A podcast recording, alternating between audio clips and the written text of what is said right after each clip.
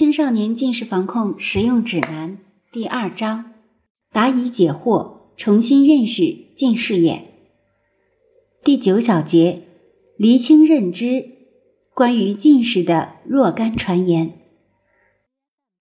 在第一章中，我们主要讨论了近视防控的重要性和紧迫性，希望家长能够转变态度，意识到近视防控是势在必行的，不能消极等待。也不能有侥幸心理。随着现代技术的发展，近视已经有办法进行防控了。但是家长一定要做好规划，千万不能病急乱投医，不能随意相信网上的宣传，轻易选择防控的方法。毕竟近视是一场马拉松，要是刚开始就走了弯路，不仅浪费了孩子的时间，还错过了最佳干预时机。为了避免这种悲剧发生，家长们首先要投入一定的精力学习一些知识。其实，在儿童近视防控这个领域，很多知识有比较清晰的逻辑，家长可能只需要花费几个小时的时间就可以掌握基本的原则，把近视的原理搞清楚，这样就能分辨一些传言的真伪，也能够远离一些高价割韭菜的防控陷阱。除了可以保护好自己的钱包，更重要的是可以避免浪费孩子最黄金的防控窗口期。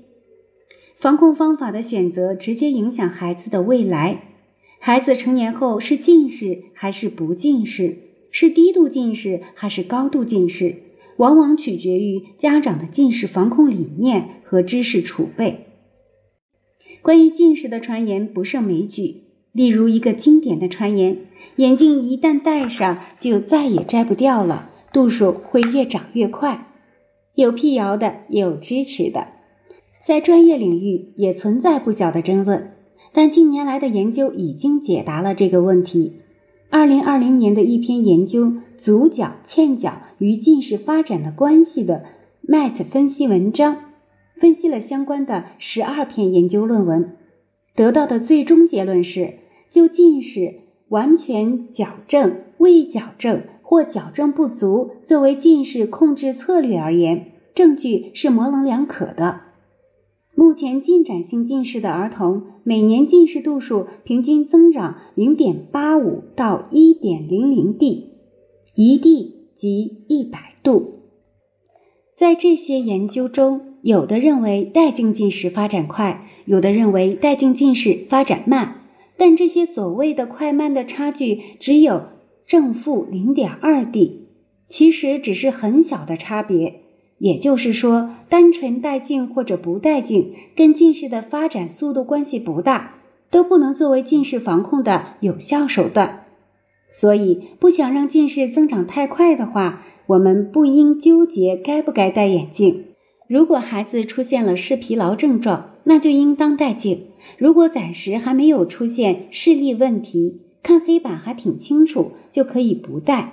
这些并不是核心问题。戴普通的眼镜的确对近视发展没有保护作用，但要把近视发展归罪到眼镜上也没有道理。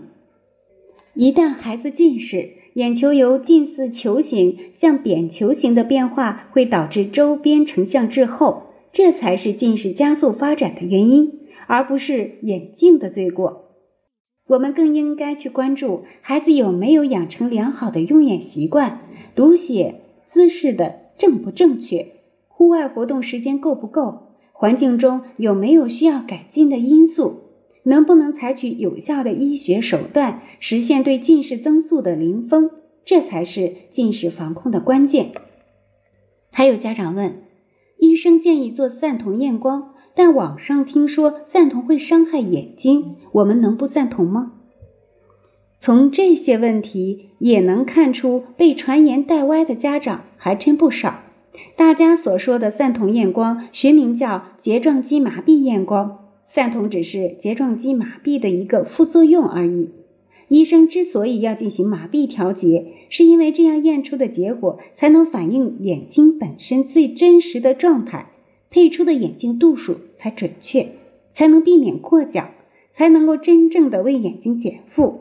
所以说，如果要配镜，尤其是首次配镜，散瞳验光是有必要的。当然，我们并不是逢验必散，不需要配镜或换镜时，根据眼轴、晶体厚度、角膜曲率等因素，有经验的医生可以推算出大致的屈光度数。这时候散瞳就是不必要的。医生们也在探索使用开放式验光仪、雾式验光等方法，可以部分代替散瞳验光，避免散瞳带来的一些麻烦。比如产生畏光、刺眼等不适的感觉。类似的传言还有很多，例如近视应该马上配镜，真性近视无法治疗，近视不可避免，父母近视，孩子就一定近视，视力一点零就是近视治好了，做激光手术可以根治近视，近视防控没有神器，近视防控有神器等。网上、视保机构、医生们说什么的都有。难有定论，这让家长们难免迷茫。近视领域之所以各种传言盛行，背后有两方面的原因：一是这个领域的研究还不够深入，有些事情缺乏清晰的理论指导和实践数据验证；二是这个领域知识更新太快，很多新的突破发生在最近五年内。当跟不上知识更新时，新老观点碰撞也容易导致结论不一。其实我们不需要迷茫，只要坚持一颗学习的心，充分相信科学的力量，重视证据，我们就可以厘清认知。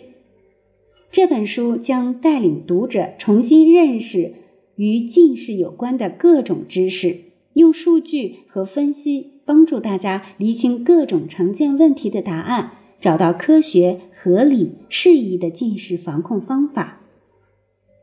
小贴士：发现孩子近视时，家长往往会很着急，容易病急乱投医。而关于近视的传言众多，一旦选错方向，将浪费孩子最黄金的防控时机。